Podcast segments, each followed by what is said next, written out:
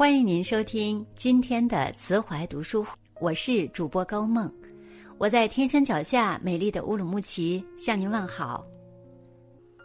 今天我要和大家分享的这篇文章题目是“余生还长，请活成有趣的模样”，一起来听。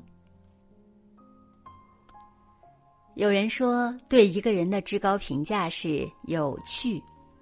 菜根谭中说。读书穷理，以识趣为先，意思是读书穷究事理，要把实践志趣放在首位。人这一生最要紧的是活得有趣。有趣的人不一定非得谈笑风生、博古通今，但至少热爱生活，会点幽默。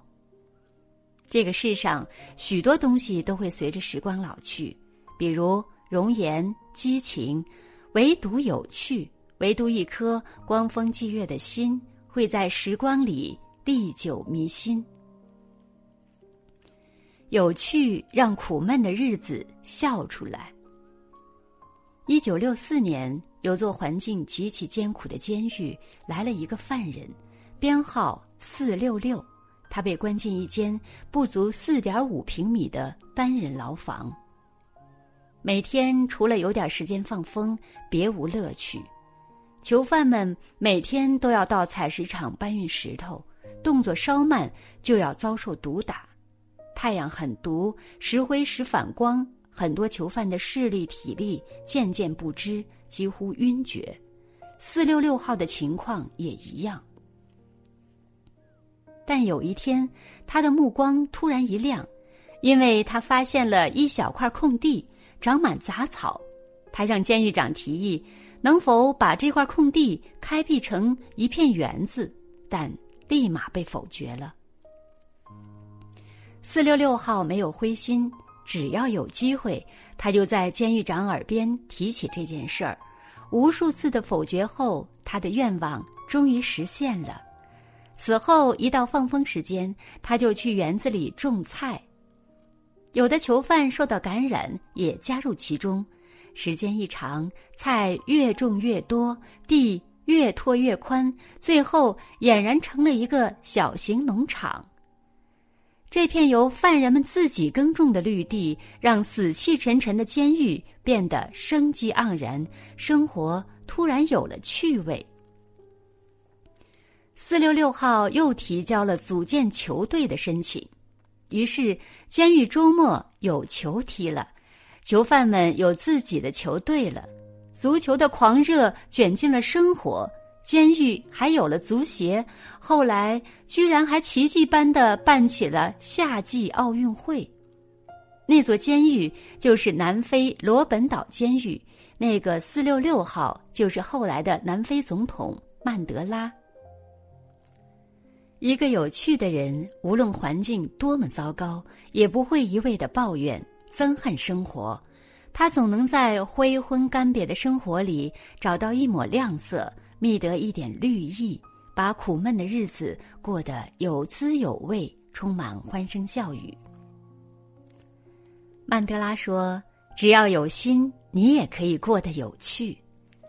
失业了，失恋了，悲伤痛苦了。”疑难困惑了，走不出了，放不下了，这种时候为自己找点事儿做，别老去瞎想，那只会越陷越深。你可以试着拾起往日的兴趣和爱好，静下心来，专注的去做一些有趣的事情。在这个过程中，你会发现很多沉重的东西，不知不觉间就都被放下了。有趣让枯燥的生活开出花儿。许多人觉得生活不过就是柴米油盐酱醋茶一地鸡毛，每天都是单曲循环：起床、挤车、上班、下班、回家、刷手机、睡觉，第二天重来。这是因为其人无趣。钱钟书在《围城》里写过。青年夫妻若是蜜月旅行一个月回来，仍没有彼此厌恶，保证不会离婚。要知道，一个月的旅行颠簸，彼此的缺点一览无遗。如果是乏味无趣的伴侣，生活一定是庸俗索然。有趣的人，即使身陷荒芜枯燥，也能开出灿烂的花儿。就像钱钟书和杨绛，有段时间他们的经济困顿，杨绛包揽了所有家务，劈柴、生火、做饭，经常被熏成黑脸，他却笑着叫自己灶下婢。钱钟书趁杨绛午睡，在他脸上画胡子，没想到杨绛的脸吸墨赛过宣纸，老洗不干净，逗得两人哈哈大笑。一个有趣的灵魂就是这样，即使诸事琐碎，日子平平淡淡，也可以化作风轻云淡，谈笑自若，灿烂如花。生活中吃穿住行，一举一动。处处都能找到趣味，一个鸡蛋炒饭可以做出爸爸妈妈的味道，一件衣服可以搭配穿出精致绝伦的美好，一个瓶子可以开出一个世界的花，一双腿可以穿过温柔的风与之共舞。有趣的人，什么都是境界，什么都是追求，每一天的生活都别有乐趣。活得有趣，人生才有意义。有人说：“若生明清，只嫁张岱。”明清的才子何其多，唐寅、徐渭、袁枚、李渔，随便拎一个出来，都是鼎鼎有名。何以张岱值得如此青睐？如果非要有一个原因，那只能是张岱有趣。他喜欢吃橘子。而且一定是范江陈氏的橘子，每年都会专门跑到那里去买。买回来后，就用金城稻草或皂松毛包裹，放在黄沙缸里，每十天换一次。用这种古老方法保鲜。他喜欢奶酪，为了做出好吃的奶酪，他居然养了一头牛，不辞辛劳，不嫌麻烦。他亲自动手研发各种吃法。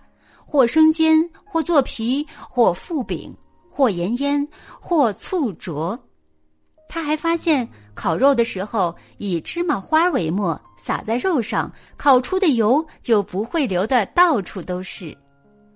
他有一间梅花书屋，这是他私人的领域，他在里面无拘无束，自由自在，待得高兴了，寒暑都不轻易出门。有个大雪的冬天，张岱纵轻舟独往湖心亭看雪。他本来想独享这一人的狂欢，却发现早有人捷足先登了。那人邀请他喝酒，他不善饮酒，但面对此情此景，却连喝三大杯才告辞离去。这就是那篇宋传千古的《湖心亭看雪》所记载的故事。他不仅仅自己有趣，还特意写了本可以让人读了也变得有趣的《夜航船》。张岱实在是性情中人。生活的最有意义的人，并不是岁月里活得最久的人，而是对生活最有感受的人。活得有趣。在人间烟火里，在一蔬一饭中，都能找到诗意和乐趣，把每一个平凡的日子过得有滋有味、有声有色，活得有趣，才是人生的意义。当人有趣时，时光不会老，而有趣的人也配得上这世间的一切美好。一辈子不长。莫在唉声叹气里虚度时光，去寻找生活的乐趣，去做个有趣的人，去过有趣的人生吧。如此，才不枉此生。